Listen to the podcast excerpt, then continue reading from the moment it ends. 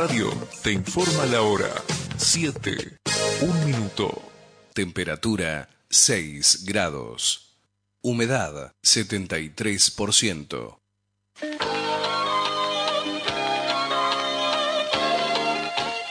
Carlos Dalén Celoaiza y el mejor equipo deportivo presentan Pregón Deportivo, la información más completa en el ámbito local, nacional y mundial. Pregón Deportivo.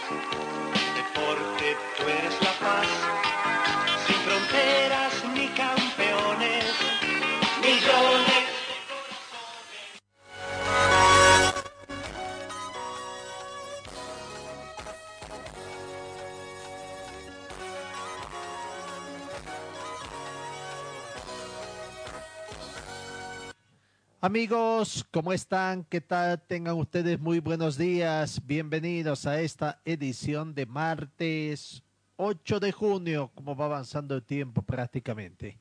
6 grados centígrados es la temperatura que tenemos en este momento acá en el centro de la ciudad de Cochabamba.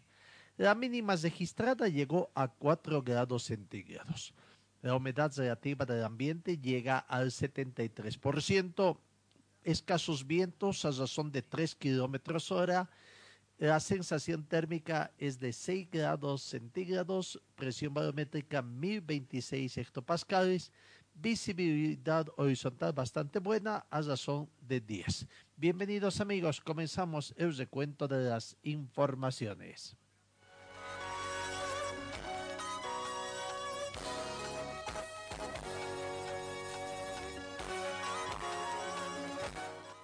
En el tema de los Juegos Olímpicos, la Junta Ejecutiva de Tokio 2020 se reúne por última vez a 45 días de los Juegos. La Junta Ejecutiva del Comité Organizador de los Juegos Olímpicos y Paraolímpicos de Tokio inició este martes su última reunión a 45 días de la apertura para ultimar temas como la versión final de sus guías de participantes y sus necesidades médicas. En los primeros minutos del encuentro se estuvieron abiertos estuvieron abiertos a los periodistas la presidenta de Tokio, Seiko Hachimoto, destacó los puntos principales del día, entre ellos el contenido actualizado en las guías para participantes, especialmente la de los medios de comunicación. Hoy será un día bastante importante en este tema para ver también, hablando de los Juegos Olímpicos y los medios de comunicación también.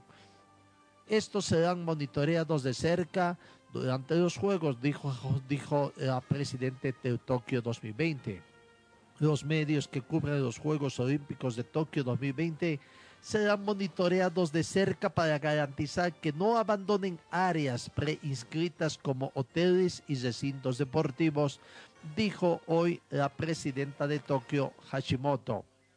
Habló de aclarar las contramedidas del COVID-19 relacionadas con los medios que, que cubren los Juegos en sus comentarios de apertura antes de una reunión de la Junta Ejecutiva de Tokio 2020.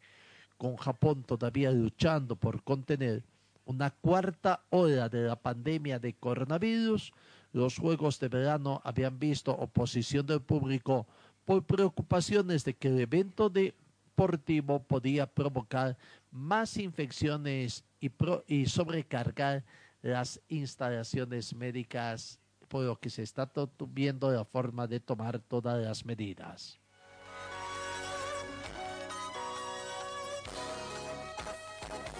En el panorama internacional también destacamos una cuarta deserción en Estados Unidos de un jugador de la selección cubana.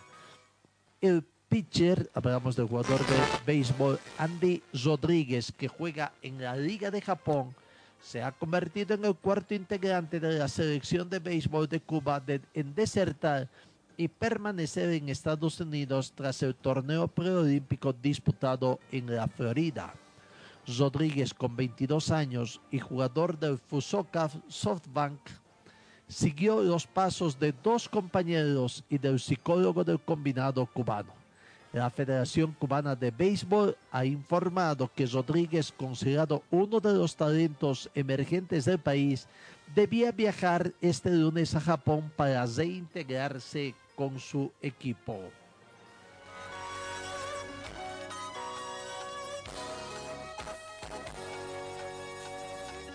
En el panorama internacional también se destaca la pelea que tuvo Whiter el domingo en la noche, que volvió a pelear, pero esta vez con un youtuber al que no pudo noquear.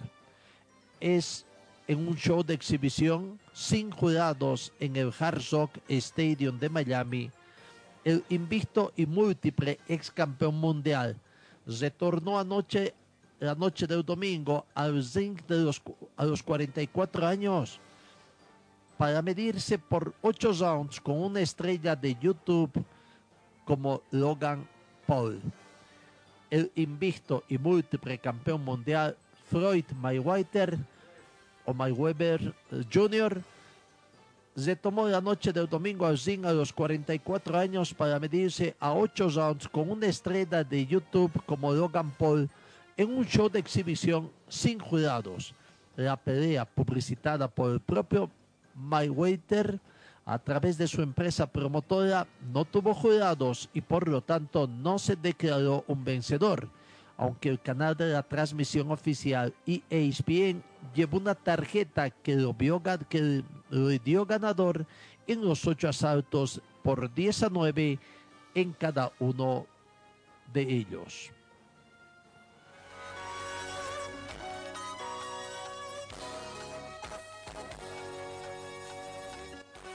Un tema que preocupa y que todavía, todavía no está del todo resuelto, tiene todavía sus bemoles, es el tema de la controversia que hay. ¿Juega o no juega la selección brasileña de la Copa América? Lo cierto es que dicen que la selección brasileña jugará la Copa América tras la caída del presidente de la Confederación Sudamericana de Fútbol. Los futbolistas darán un mensaje en el que critican la decisión de organizar el torneo en Brasil, uno de los países con peor gestión de la pandemia. Brasil finalmente jugaría la Copa América. La decisión de los futbolistas se ha dado tras la suspensión del presidente de la Confederación Brasileña de Fútbol, Rogerio Caboclo, y en medio de la polarización política en las redes sociales. La postura de los brasileños ha sido adelantada por el portal Globo, Globo Sport, y los jugadores lo harán público en un comunicado después del partido contra Paraguay de este martes en el marco de la eliminatoria sudamericana rumbo a Qatar 2022.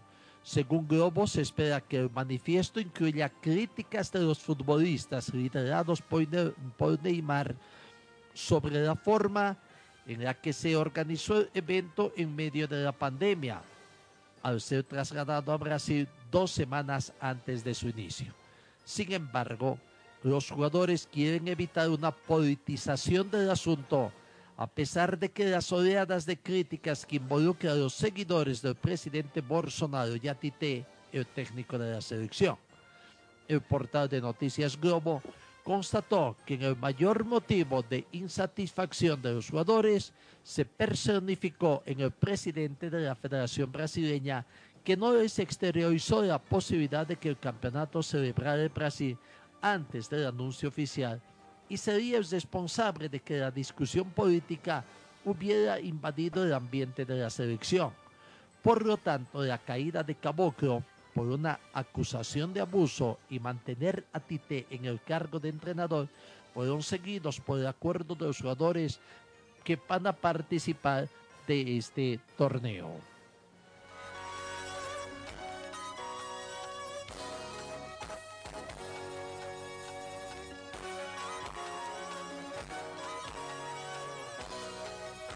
Sin embargo, no todo está dicho todavía en el tema de Copa América. Muchos capitanes de equipos han preferido tener una calma, manifestando que toda situación será resuelta después de los partidos del día de hoy. Cambiamos el panorama informativo, 7 de la mañana con 11 minutos. En Argentina hay bastante también eh, preocupación en el tema de Ziber. Se terminó el contrato entre Ziber y Adidas y estarían viviendo un momento más tenso tras una relación de 39 años. Varias marcas con Puma a la cabeza estarían disputando la camiseta del equipo millonario la llegada de Boca a la marca alemana y mejores condiciones en su contrato que van sumando asperezas. Como nunca había pasado en los 39 años que llevan de relación, las dudas acerca de la continuidad del vínculo entre River y Adidas se han acrecentado en los últimos tiempos. Veremos cómo se soluciona este tema también que mueve intensa cantidad de millones.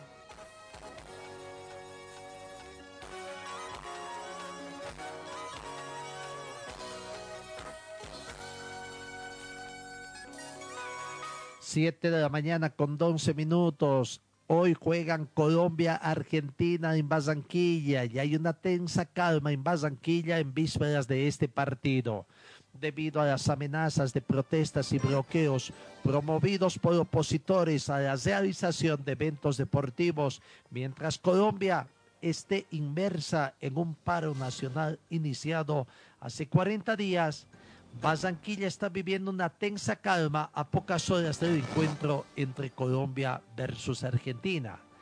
Mientras las autoridades locales han dispuesto medidas para garantizar la movilidad de los equipos, antes, durante y después del partido, que se realizará este martes.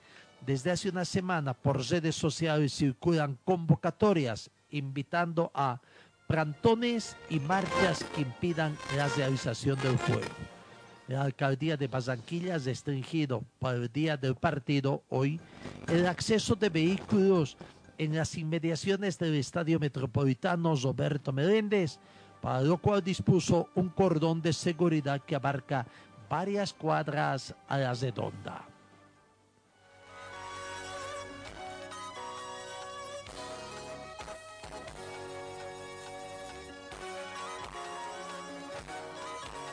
La unidad antidopaje de la Comenbol ha realizado 279 controles previos a la Comenbol Copa América 2021 con el fin de garantizar el juego limpio y aplicando reglas claras, uno de los pilares estratégicos de la Comebol, la Comisión Médica y la Unidad Antidopaje realizaron controles antidopaje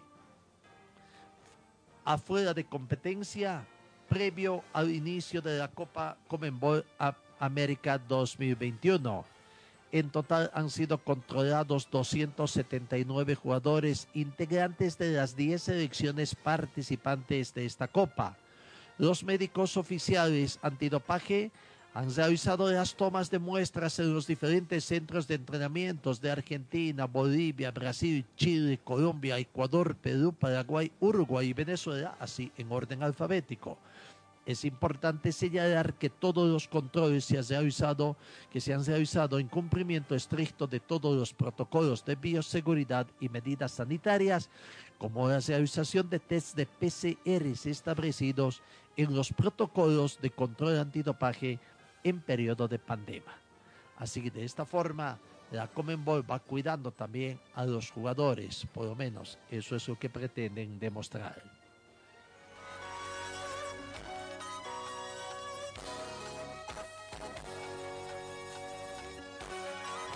Hoy emocionantes partidos, además de una intensa lucha por tratar de conseguir los boletos a Qatar, tratar de ir asegurando.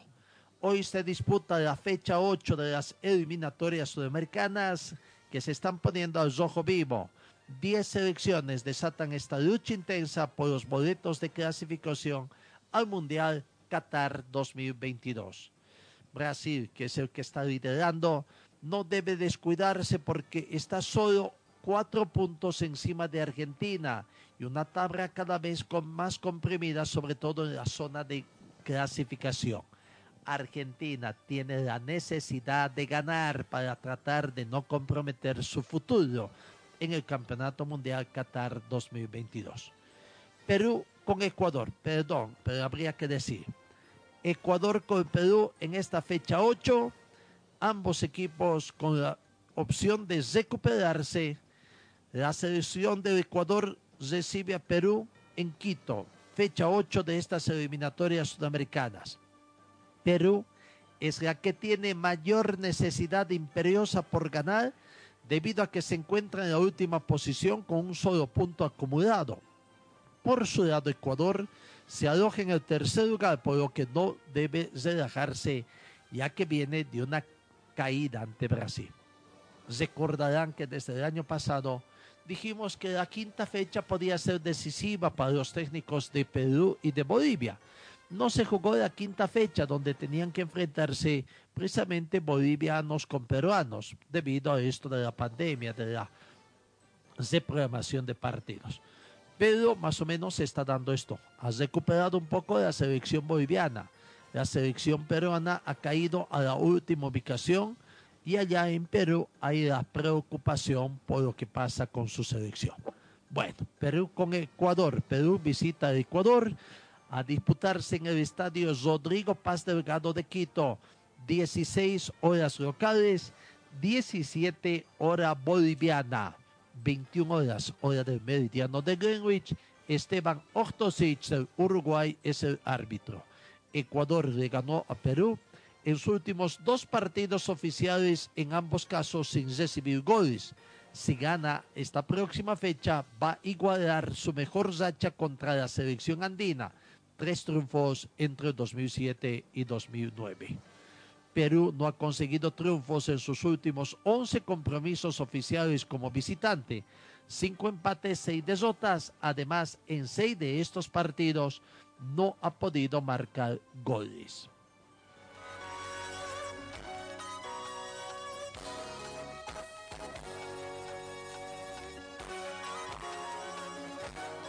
Dieciocho horas con 30 minutos es el partido entre Venezuela con Uruguay. La Vinotinto desea sacar provecho a su localía cuando hoy martes reciba a Uruguay. La Celeste viene de un empate de local ante Paraguay y siguen sin poder entrar a zona de clasificación segura. En tanto, la selección venezolana tiene la obligación de ganar para mantener aún sus chances de disputar un mundial por primera vez en su historia. Viene de perder ante Bolivia de visitante por tres tantos contra uno. Partido a disputarse en el estadio de la Universidad de Venezuela en Caracas. Repito, 18 horas con 30 minutos, hora de Caracas, hora boliviana, 22 horas con 30 minutos, hora del meridiano de Greenwich. El árbitro designado Anderson Daronco de Brasil. Venezuela solo ganó en tres partidos de los últimos 14 partidos como local frente a Uruguay. Cinco empates, seis derrotas. En su último antecedente en tierras bolivarianas empató a cero en San Cristóbal. Uruguay venció en su último partido como visitante a 0-3 en Colombia.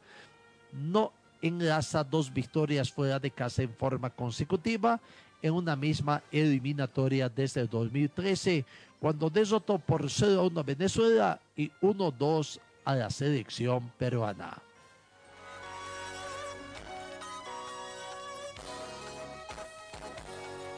Siete de la mañana con 20 minutos. Otro partido interesante a desarrollarse hoy día de hoy es el de Paraguay ante Brasil. Brasil con puntaje ideal y líder absoluto visita en su feudo a Paraguay motivado por cortar la racha invicta del scratch en la octava fecha de estas eliminatorias sudamericanas. La selección paraguaya se encuentra en la puja veloz de la zona media de la batalla, en la cuarta posición con el mismo puntaje que Uruguay y Colombia, pero con mejor diferencia de goles. Otra realidad es la que se vive, eh, la que vive su rival, como líder con 15 puntos, puntuación perfecta, pero con la misión de asegurar lo más pronto posible su presencia en Qatar.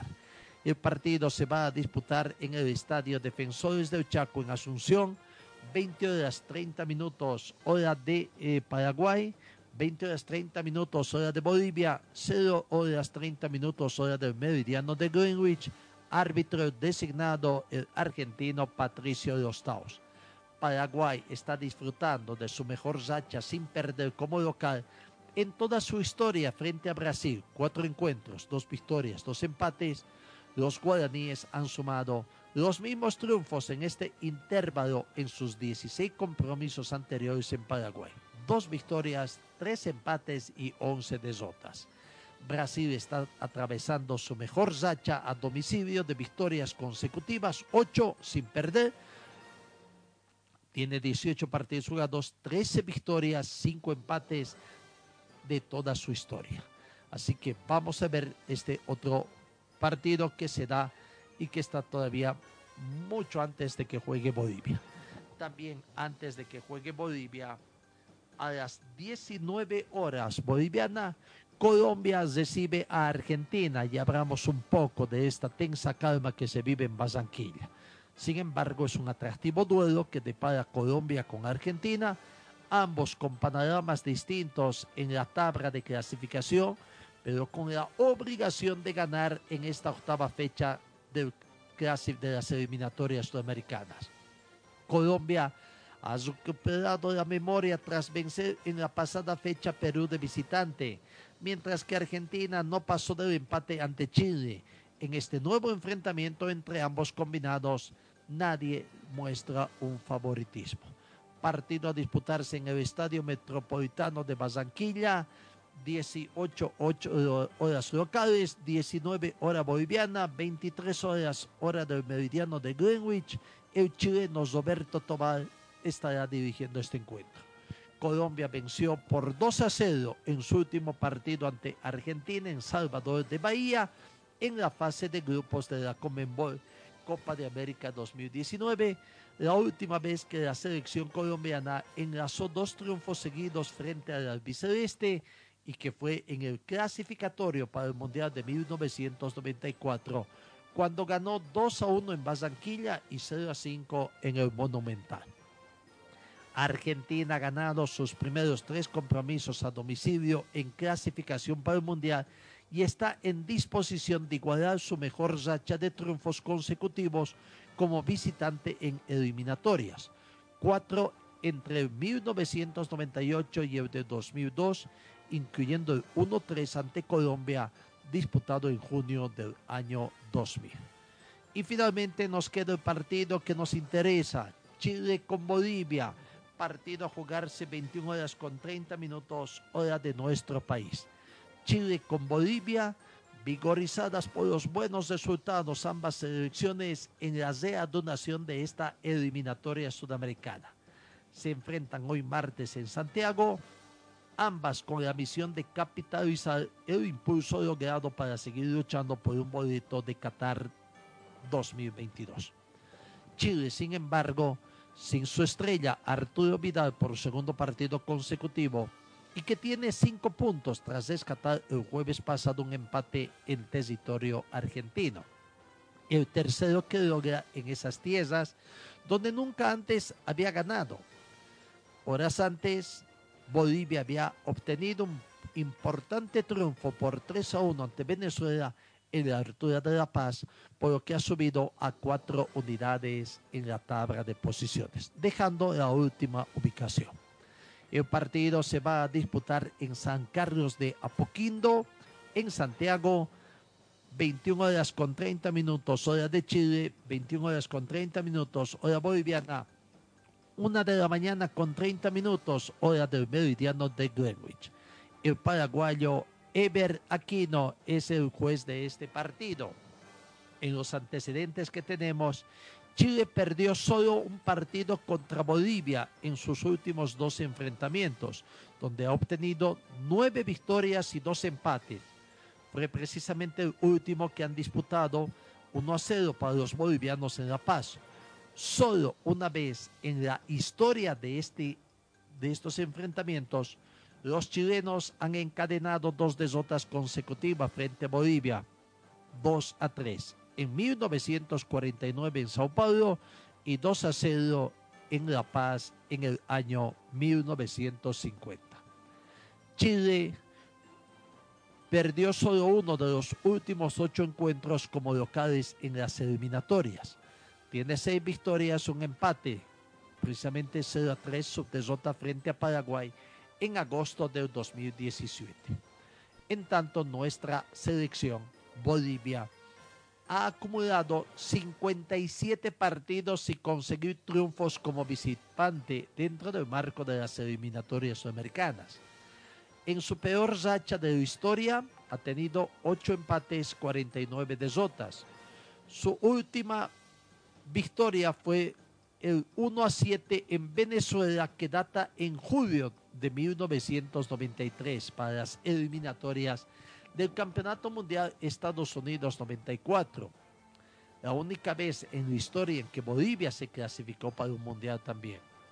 Sin embargo, ha empatado en dos oportunidades en Paraguay en su última visita y podría enlazar dos encuentros seguidos en tablas a domicilio por primera vez en el marco de una eliminatoria. Bolivia es el equipo de las actuales eliminatorias americanas que ha marcado más goles desde mate de cabeza. Suma cuatro, lo que representa el 50% de sus goles marcados durante un campeonato clasificatorio o de una eliminatoria. Carlos Lampe, el capitán de Bolivia, es el cartero con más atajadas en lo que va de las eliminatorias. Ha registrado 17 en total. Esos son los antecedentes que vamos en la previa del partido Chile con Bolivia que hoy se juega. 7 de la mañana con 28 minutos. Vamos a la pausa acá en RTC Pregón Deportivo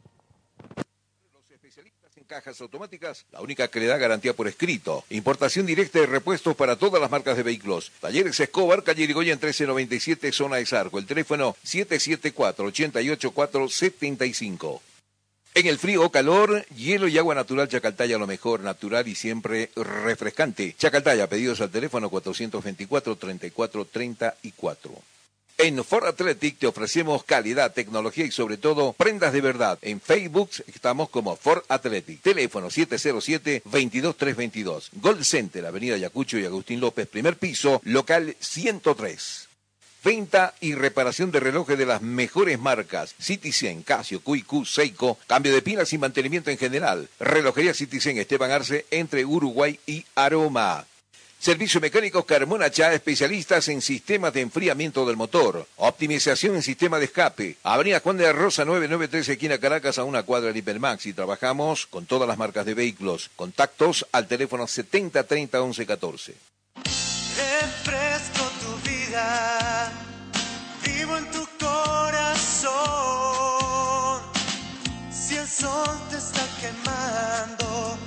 cantamos nuestra canción. Du, du, du, da, da, da, da, Estoy donde tú estás. Chacaltaya. Estoy donde tú estás. Chacaltaya. Estamos donde tú estás. Chacaltaya.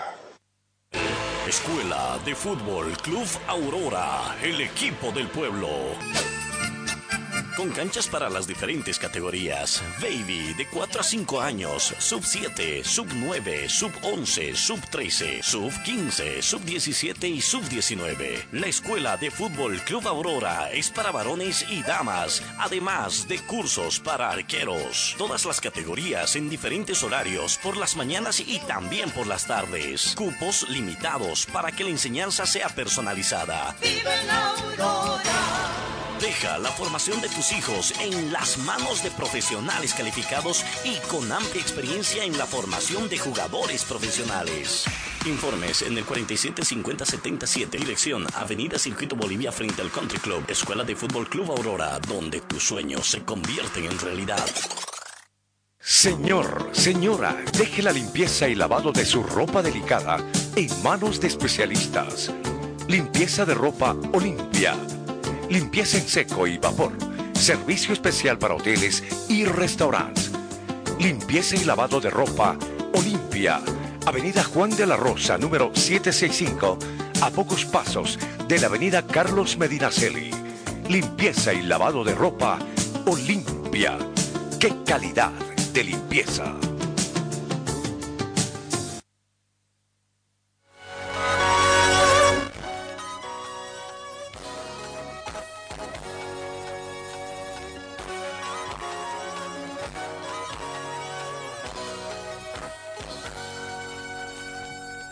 En torno a la eh, al fútbol boliviano. Ayer la Federación Boliviana hizo la entrega de balones de fútbol a los clubes profesionales.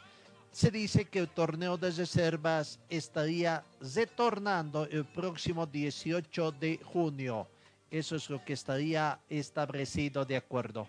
Por otra parte, en el tema del fútbol profesional también, la primera división, el campeonato de primera división, podría tener modificaciones en cuanto a su retorno.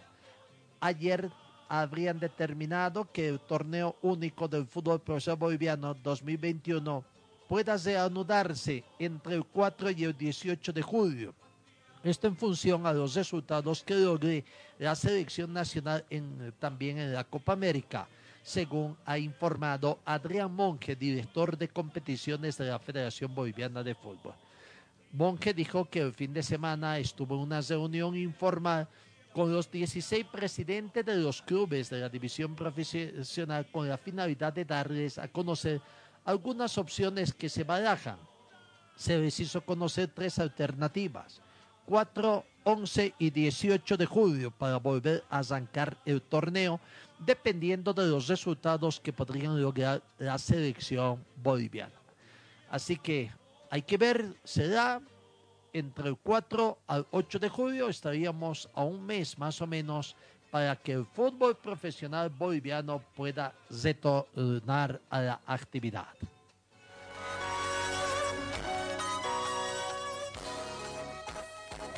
Vamos al partido Chile con Bolivia Chile eh, aguarda tener una victoria importante el día de hoy ante eh, Bolivia.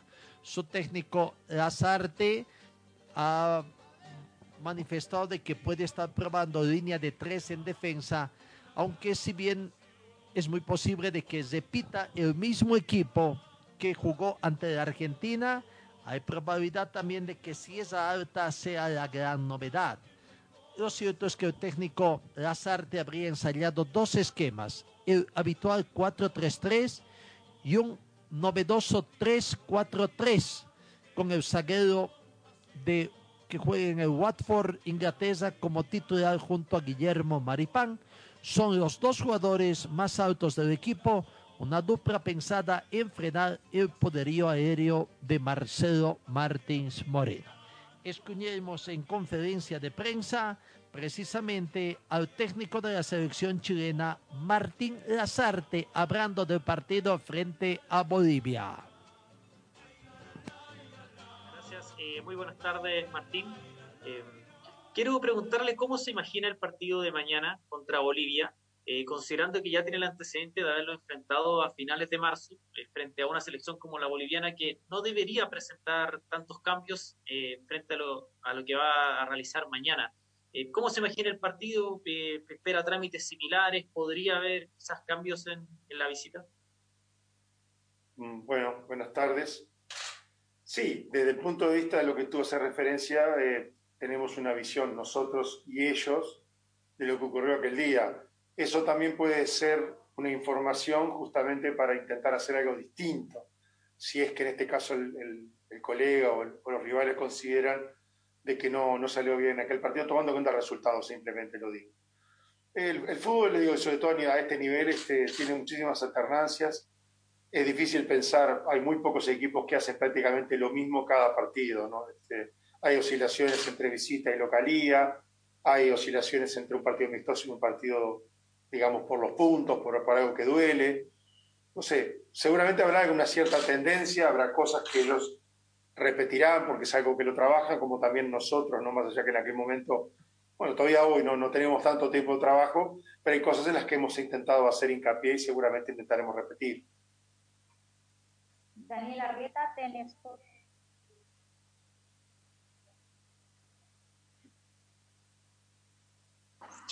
Hola, ¿qué tal Martín? ¿Cómo está? Muy buenas tardes. Estamos en vivo para TNT Sport.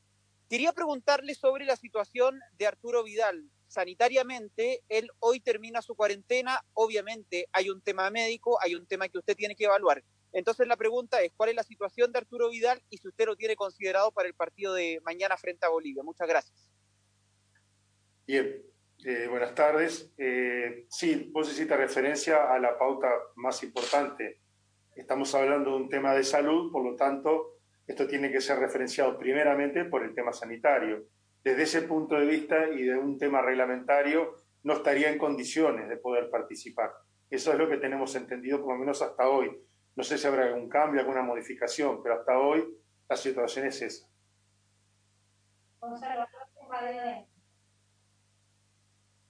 Hola Martín, buenas tardes, ¿cómo está? Buenas tardes, ¿cómo estamos? Todo bien. Eh, Martín, quería preguntarle respecto del dibujo. Eh, el otro día, mm, en lo nominal, se podía pensar en una formación más 4-3-3, si se quiere, por los nombres. Eh, pero ya en Meneses uno lo vio jugando un poco más recostado, más, más al medio, digamos, con una doble línea de cuatro. Eh, ¿La idea es mantener un dibujo más 4-4-2 o, para este partido en particular, no pidiéndole que se case con una formación o con un dibujo a largo plazo, sino que pensando solo en Bolivia, eh, ¿podría haber uno una formación un poco más 4-3-3 con tres delanteros más marcados o la idea es seguir un poco jugando con este 4-4-2 con, con, un puntero con, con labores más defensivas? Eh, Mira, yo creo recordar, no, estoy seguro, pero creo que recordar alguna de las preguntas en los primeros días, o el primer día, estuvo referenciada justamente a la, al dibujo, al numerito, ¿no? Y como uno ha tenido la, digamos, la, la, fortuna por el recorrido, la experiencia, incluso a colegas, donde uno de repente se juega por una idea, que es la que cree que es la más adecuada, y después en el recorrido te vas dando cuenta que o no tenés el jugador necesario o los jugadores necesarios, o los jugadores necesarios no están en el mejor momento, y eso te lleva lógicamente a cambiar. Yo no soy de los que crea que, que hay una idea sola, una, una, idea base. Hay una idea base, perdón, pero no es una idea única, es una idea que puede ser modificada. Eh, tomando en cuenta lo que vos decís, que fue tal cual, lo, definiste muy bien, tampoco creo que haya dos partidos este, diferentes. Y esto no es sin creer que Argentina es invencible o creer que Bolivia le vamos a ganar fácilmente. No, todos los partidos son complicados, todos los partidos son difíciles, pero sí creo de que hay alternancia dentro, incluso, incluso hasta con los mismos nombres, nosotros podemos manejar una idea diferente, cosa que creemos vamos a llevar a cabo. La palabra del técnico de la selección chilena, ¿no? Que puede hacer algunas variantes. Lo cierto es que tiene el criterio de que su equipo tiene que ser más efectivos en el momento de concretar. También los periodistas de Chile vieron la necesidad de consultar sobre un tema que está pendiente y que surge con esa controversia de si las selecciones van a participar o no de la Copa América. Le preguntaron sobre el criterio y aquí está la respuesta del técnico Martín Lazarte en torno a la posición de Chile sobre la Copa América. Eh, yo sé que ustedes están pensando solamente en Bolivia, la importancia de este partido mañana, pero bueno, la contingencia también me obliga a preguntarle por el tema de la Copa América. Eh, las declaraciones de los jugadores de Brasil, también lo que, lo que declaró Claudio Bravo, de este manto de dudas, la realización de, de la Copa. ¿Ustedes hoy día están con la planificación de ir a la Copa América, de tener ya todos los recintos, los hoteles, eh, algo que es muy importante para, para, una delegación en un torneo internacional. Y lo otro que le quería preguntar, Martín, así como los capitanes se han, se han, reunido, han tenido conversaciones entre los técnicos de las distintas selecciones, han conversado sobre este tema, eh, tendrán una, una, una postura unitaria también eh, desde, desde, el estamento de los seleccionadores nacionales. Le agradezco, Martín, y le doy una buena tarde. Buenas tardes. Mira, casualmente en una habitación al lado donde estamos ahora, eh, tenemos una pizarra donde eh, en una estamos haciendo, evaluando a diario las tareas que llevamos a cabo un poco las dibujamos, vemos este tema de las intensidades, los volúmenes, los tiempos. Damos vueltas a pizarra y está justamente todo ese tema al cual vos hacías referencia. Lo que pasa, y lamentablemente, llega un punto donde uno tiene que optar, no, no podés este, realmente yo creo que los partidos eliminatorios te llevan todo, el 100% de tu energía, de tu, de, tu, este, tu postura, de tu información, de la charla, de averiguar, de ver cómo estamos. Eh, entonces queda poco tiempo para otro. Ese, ese, tiempo lamentablemente no lo, hemos, no lo hemos diseñado nosotros. Como tú dijiste bien, la contingencia es la que es hemos intentado sí manejar una serie de pautas, qué día podemos irnos, a dónde podríamos irnos porque no lo tenemos seguro, dónde vamos a jugar, los horarios en los que vamos a jugar. Eh, hay una cuestión de fecha libre ahí también que digo que complica todo, estaríamos como 8 o 9 días, no, no lo tenemos muy claro tampoco, porque el del, si llegamos a pasar tampoco está claro cuándo se juega, en fin, hay muchas situaciones dudosas, interrogantes, que nos demandarían muchísima cantidad de planes, repito, en medio de la eliminatoria. Entonces, bueno, lo que hemos decidido dejar ese esquema y bueno, y hacerlo, digamos, más justo cuando, cuando termine esto, que es lo que para nosotros hoy nos tiene más, este, digamos, nuestro foco de atención, ¿no? Creo que me hiciste una pregunta respecto al tema de los entrenadores. A mí no me ha llamado nadie. Yo conmigo, por lo menos, no, nadie se ha comunicado conmigo. A mí me encantaría que tuviéramos, pero no lo digo por este tema, podría ser por muchas otras cosas, ¿no? Me gustaría que pudiéramos tener una, una charla, una, una, cuestión, una apuesta en común, a ver cuál es la situación, cuál es la idea de los colegas, ¿no? Este, pero repito, no, no he tenido ninguna, ningún tipo de acercamiento en ese aspecto. Ahí está la palabra del técnico Martín Lazarte de la selección chilena. La controversia sigue, ¿no? Vamos a ver qué va a pasar con la Copa América después de esta jornada. Vamos con nuestra selección. Marcelo Martins Moreno, que conversó también previo a este partido. Los chilenos lo están teniendo miedo, claro, por eso tratan de hacer una línea de tres para cubrirlo, sobre todo el potencial que tiene Marcelo Moreno, que es el tema de cabezazo. Sin, sin embargo, Marcelo Moreno Martins o Marcelo Martins Moreno también ha manifestado que tiene mucha hambre de gol, que le quedan muchos goles todavía por marcar y que, claro, a Chile quiere marcarle también, tiene muchas ah, ganas. Aquí está la palabra de Marcelo Martins, goleador del seleccionado boliviano. Muy buenos días Marcelo, ya estamos aquí en Chile, eres goleador de las eliminatorias, goleador histórico de la selección nacional boliviana. ¿Cómo estás? ¿Cómo te sientes?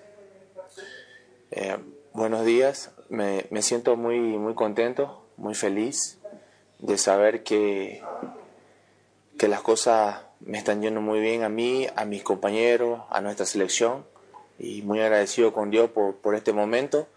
Eh, he pasado por, por momentos muy difíciles dentro de la selección y, y lo he sabido manejar muy bien. Siempre eh, intenté trabajar, esforzarme para tener este momento.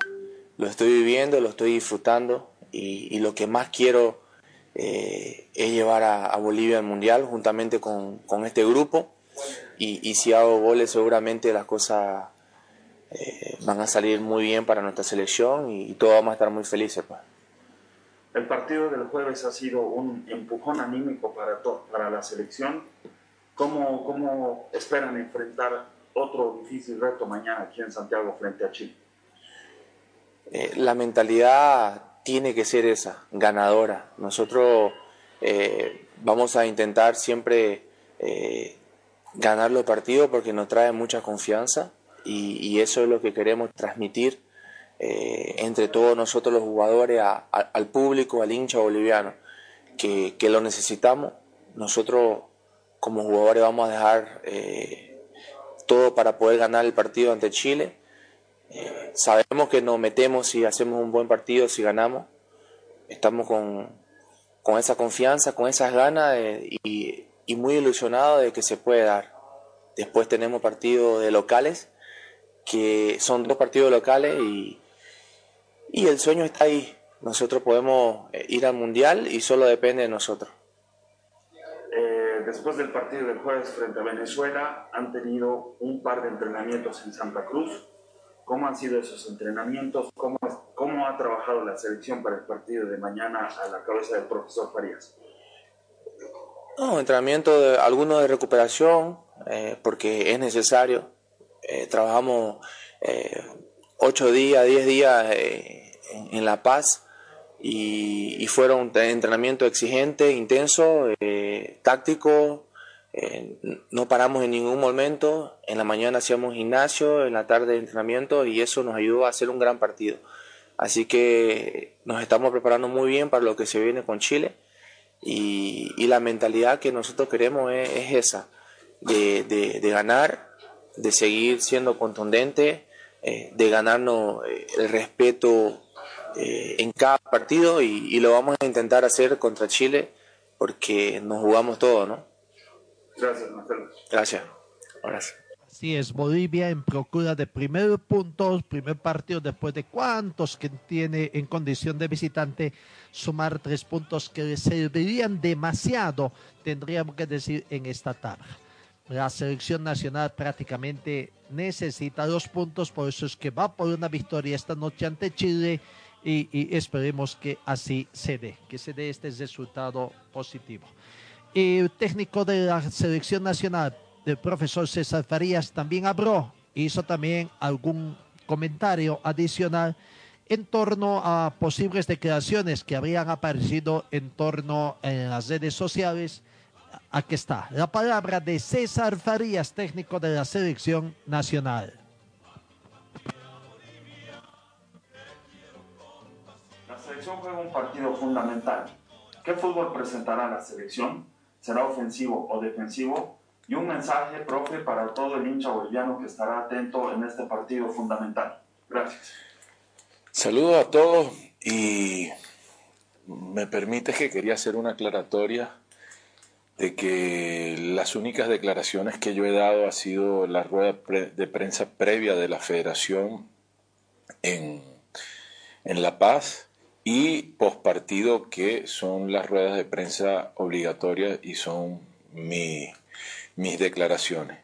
En mis declaraciones jamás comparé una selección con otra, jamás hablé del seleccionado venezolano más algunas cosas eh, puntuales del partido que hicimos nosotros.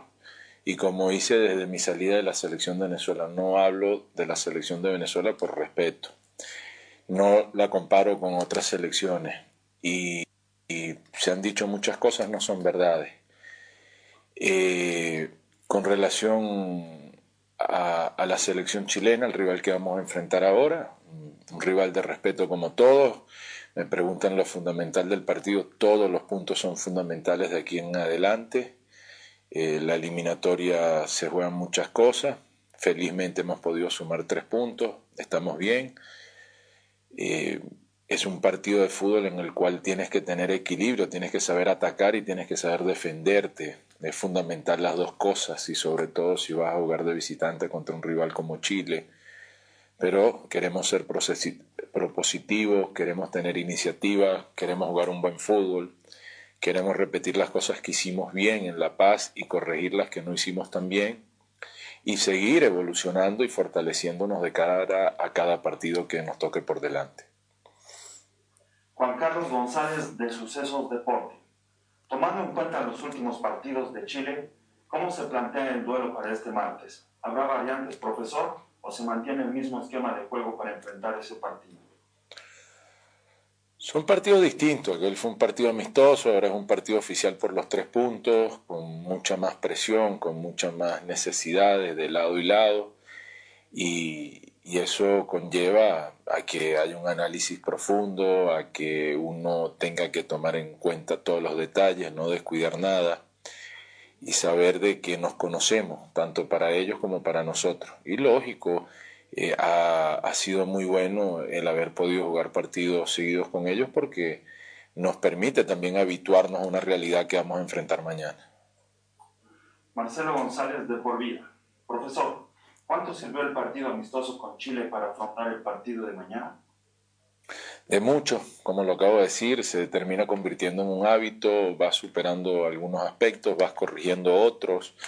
Como ensayo es un gran ensayo y nosotros felizmente pudimos hacer dos partidos preparativos para, para el partido de Venezuela y el partido ahora de Chile y previo a la Copa América. Eh, va fortaleciendo nuestros criterios internos y, y, va fortaleciendo de cara al rendimiento que van teniendo los jugadores. Marco Mejía de Página 7. Profesor Farías, ¿qué análisis hace de la fecha anterior? Excepto Brasil, ¿cree que la eliminatoria está más equilibrada en puntaje? Las eliminatorias siempre son equilibradas. Sí, Brasil se ha consolidado y ha, sumado. Pudo arrancar con buen pie. Nosotros que podemos hablar más de nosotros que de los otros. Ya sabemos las dificultades que tuvimos en las primeras fechas y que esta ha sido la fecha donde hemos podido venir mejor y eso también se tradujo en los resultados. Esperemos poder seguir brindándole emociones al pueblo boliviano y satisfacciones. Francisco Millares de Deportes Digital. ¿En qué magnitud o cuánto ha cambiado la selección con respecto al resultado obtenido frente a Venezuela? Bueno, nos sirve para disipar los fantasmas y, sentir eh, seguridad en lo que hacemos, sentir eh, compenetración y conexión en cada uno de nuestros jugadores. Nosotros hemos comenzado con una adversidad que nos ha fortalecido, una adversidad que no nos rendimos, que, que esas dificultades nos exigió mejorar, mejorar aceleradamente, porque es la necesidad de la, del fútbol en las eliminatorias, en este clasificatorio, y, esperemos, como le dije, eh, con optimismo enfrentar partido a partido. Mónica Loza del equipo deportivo. ¿Un punto frente a Chile es un buen resultado para seguir a la expectativa? Sí, hay que jugar el partido, obviamente, y, saber de, que un punto es bueno, pero tres son maravillosos. Entonces, en nuestras cabezas está eso. Nosotros vamos a jugar para ganar, vamos a jugar, como lo dije, siendo un equipo propositivo, un equipo que quiere ir al arco contrario, un equipo que, que quiere mostrar sus argumentos, que los quiere imponer y, sabiendo de toda la jerarquía que tiene Chile, pero nosotros eh, nos sentimos bien en este momento, llegamos muy distinto al partido anterior y, muy fortalecidos. Última pregunta, profe, de Sandra Barrios, Máquina Deportes. Profesor César Farías, la Copa América ha sido muy rechazada por diferentes sectores en Brasil. ¿Usted cree que se podrá encontrar la tranquilidad y las condiciones para que ustedes trabajen en Brasil? ¿O podría considerar, considerar retornar al país para trabajar y llegar un día antes para los partidos como lo está planificando Argentina? No, nosotros vamos a ir a la sede, vamos a hacer lo que se hace en estos casos, corresponde, no creemos que vayamos a tener ninguna incomodidad. Yo respeto las diferencias, obviamente, porque es un principio de vida respetar las diferencias, pero también somos unos generalistas que tenemos una óptica más amplia y en la cual también uno tiene que entender los distintos ángulos de la vida. Hay una percepción de la gente que está en, otros niveles eh, de la vida, eh, los que estamos más cerca de, la realidad latinoamericana lo vemos con otros aspectos y como dije, siempre respetar, pero nosotros la posición de Bolivia interna y de nuestros jugadores es que necesitamos y queremos jugar. Con esto concluimos la conferencia de prensa del La palabra del técnico de la selección nacional, César Farías. Bueno, ya sabíamos, ¿no? Y Bolivia es una de las primeras que ha mostrado, no le queda otra, digamos, ¿no? Hacer prácticamente un caso a las determinaciones de la Comebol. Vamos un poco al fútbol boliviano, la crisis del fútbol boliviano en los últimos minutos de programación que tenemos. Oriente debió haber retornado a su trabajo, sin embargo ayer sorpresivamente el plantel de jugadores determinó ingresar en un paro reclamando los dos meses de sueldo, por lo menos les deben, dice, más de dos meses, y por lo menos reclaman el pago de un mes de sueldo. Y mientras no les paguen, el plantel, los jugadores de Oriente no estarían retornando. Lo que desconozco es si se hicieron las pruebas PCR habituales al retorno del trabajo y veremos, hay más equipos que están con este tema de reclamo, ¿no? Brumming en Santa Cruz, Oriente en Santa Cruz, acá en Cochabamba. El equipo de Aurora hizo noticia ayer a través de su técnico, Humberto Viviani, quien manifestó de que el 14 de junio el equipo del pueblo estaría retornando a los entrenamientos con las pruebas PCR, habituales PCR también. Humberto Viviani manifestó de que, bueno, es oficial, o por lo menos aparentemente por lo que ha dicho el jugador Erwin Zibela de que no retorna a Bolivia eh, Eric, y que bueno, eh, tampoco el, equipo tendría condiciones económicas para reemplazar a este jugador toda vez de que el libro de pases se abre el primero del próximo mes. ¿No? Entonces se quedarían con una situación pendiente, no habrían más contrataciones, por lo menos eso que cree el técnico. Espera de que no se vayan más jugadores, mantener el, equipo que está comenzando a ensambrarse. En el equipo de Wisterman, eh, el tema de algunos medios, colegas que dan que hay conversaciones con jugadores, mientras el presidente de la niega de que no ha tenido mayores conversaciones, no se sabe quién es. Nosotros ya dijimos, los segundos tiempos, me refiero a que vuelvan algunos jugadores, y siempre hemos dicho, las segundas partes no siempre han sido buenas refiriéndose al retorno de jugadores. Algunos incluso ya estarían retornando por una tercera ocasión, pero son al final los dirigentes y los técnicos quienes tienen que tomar esa decisión. En Wisterman no hay mayores novedades, es más, incluso el cuerpo médico ha entrado en un receso también por esto del COVID. El que sí ha hecho noticias es el equipo de Atlético Palmaflor, que ayer para nosotros sorpresivamente retornó a los trabajos eh, ya las pruebas PCRs para hoy estaba previsto de que se informe sobre el resultado de las pruebas PCR, pero anoche, en contacto que tuvimos con los integrantes del departamento de prensa de Atlético Palmaflor, ese nos, nos dieron a conocer de que ya los resultados fueron de conocimiento de ellos y que todos salieron negativos pruebas PCR negativos. Son 30 jugadores que están entrenando. Los únicos jugadores que todavía no han retornado son Branco y Santos. Son los únicos jugadores extranjeros que se tornaron a sus países y que van a tomarse todavía esta semana más. Tienen el permiso correspondiente. Escuchemos la palabra del técnico de Atlético Palmaflor, Tiago Leitao, precisamente hablando del inicio de trabajo que tuvo el planter de Atlético Palmaflor. Hoy día es el primer día de nuestra pretemporada. No podemos dejar de un lado ¿no? Eh, las pruebas eh, COVID. Así que ese será nuestro primer paso ¿no? a adoptar a que los jugadores estén tranquilos. Ojalá Dios quiera todos puedan salir negativos y podamos ya a partir de mañana iniciar esa misma pretemporada ya en la cancha con trabajo en la parte física y abocar, ¿no? Principalmente la readaptación a ese trabajo para que los jugadores puedan eh, estar de la mejor manera posible y ir trabajando día a día para poder llegar de la mejor manera a nuestro primer partido.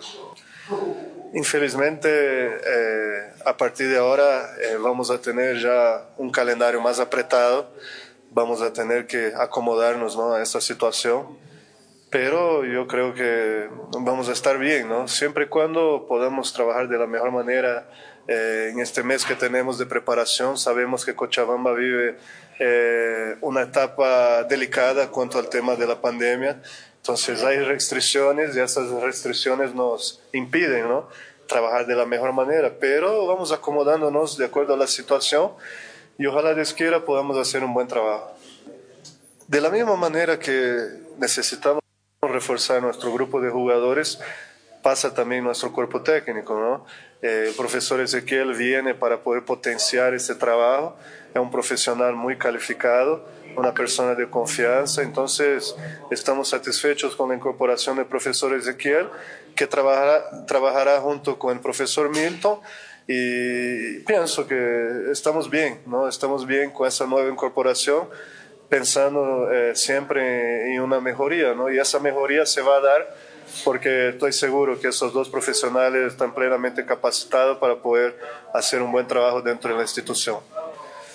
Sí, la recomendación de mi parte, como todos los demás ciudadanos ¿no? de, Cochabamba, es seguir eh, las recomendaciones de las autoridades, quedándose en casa eh, los días establecidos, evitar aglomeraciones y siempre ¿no?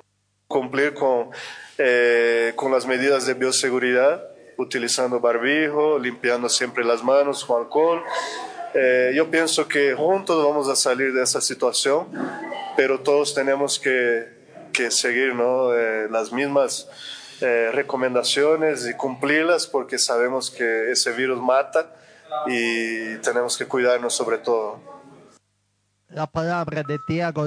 Hoy martes en las canchas del colegio EISB estarían comenzando su trabajo, entonces especie de mini pretemporada pensando en la reanudación del campeonato. De los 32 jugadores que cuenta la plantilla de Palma Flor, 30 jugadores estarán hoy día retornando. Repito, solamente Branco y Santos son los que contarían con la licencia. Habló del profesor Ezequiel, es un nuevo preparador físico que llega Hablamos del profesor Ezequiel Luna, nacionalidad argentina, pero hace 20 años que trabaja en, la ciudad de Santa Cruz, acá en Bolivia. Él, de acuerdo a la información que hemos recibido, conjuntamente el profesor Milton Calizaya van a estar encargados del trabajo de la eh, preparación física en el equipo de Palma Flor. Aquí está la palabra del profesor Ezequiel Luna, nueva incorporación en el equipo quillacoyeño. Bienvenida, agradecido con el club eh, por darme esta oportunidad, agradecido también al entrenador que ha pensado en mí para que pueda venir a aportar, a, seguir eh, dándole lo mejor que cumplir los objetivos que pretende el club. ¿no? Bueno, eh, soy, soy argentino, pero vivo en Bolivia ya hace 20 años, así que me siento parte de esta tierra también. Eh, toda mi parte la he vivido ahí en Santa Cruz, así que, bueno, no sé qué más. Bueno, soy profesional de, desde el año 2002 eh, profesor de educación física, especializado en la preparación física en el fútbol. Eh, bueno, y he hecho otro tipo de, cursos, de clases también, donde he sido coordinador de, varios clubes de fútbol también, así que bueno, ese es un poquito un resumen de todo. En conjunto, junto con el profe Milton también, ya hemos armado toda la pretemporada con, con con él para, para ir haciendo esta primera semana, sobre todo de adaptación, pero ya la próxima semana trabajar a, fondo, a full, para llegar en óptimas condiciones al primer partido que es para el 8 o el 14 de julio. ¿no? Nosotros hay tres cosas que, no, que nos van a diferenciar, que es el compromiso ¿no? que tengan en cada, cada entrenamiento, la responsabilidad de ellos mismos para dar siempre lo mejor ¿no? Y la, y la seguridad, la confianza justamente para, para, cumplir todos los objetivos que hemos planteado para, para, este, para este año. Ahí está la palabra del profesor Ezequiel Luna, que desde ayer prácticamente ya está trabajando junto al profesor Tiago Vita. Amigos, en la parte final, cuídense, cuídense. Ustedes se cuidan, cuidan a su familia, cuidan a sus amigos, cuidan a la sociedad. Lastimosamente, hace algunos minutos hemos recibido una nueva información de un otro amigo, amigo personal, amigo de nuestra organización deportiva, que falleció. Hablamos de un hombre muy dedicado al automovilismo. Edgar Compita Salinas. Edgar Salinas, más conocido como Compita, piloto todavía en actividad, estuvo participando en las últimas pruebas de automovilismo de esta gestión en las competencias nacionales. Según la información que recibimos, en las últimas horas acudió al llamado del Señor. Ya no estará cosiendo acá en nuestra tierra, estará allá en la eternidad participando también de las competencias de lo que le gustaba las competencias tuercas, el vértigo. Cuídense amigos en las últimas horas también. Ayer nos faltó tiempo prácticamente, pero vale la pena también recordar a un buen amigo también, muy dedicado al básquetbol, allá por la década de los años 70 y 80. Don Huguito Galindo Gómez, quillacoyeño de cepa, muy ligado al básquetbol, Incluso hasta sus últimos días estuvo con Peñador, el equipo de Peñador de Quillacoyo, en cual también era el responsable, el director técnico, diríamos así, el, el gerente técnico de esa institución y que también fue llevado a su última morada durante este fin de semana. Cuídense amigos, estamos perdiendo a gente valiosa en el deporte, gente valiosa dentro de las amistades de cada uno y también en las familias. Cuídense. Amigos, es el pedido clamoroso que les hacemos acá desde RTC Pregón Deportivo. Y paz en la tumba de Huguito Galindo Gómez y también esta última noticia infausta que recibimos de Edgar Salinas El Compita. Dicho esto, amigos, ponemos punto final a nuestra entrega y Dios mediante os encuentro el día de mañana. Cuídense.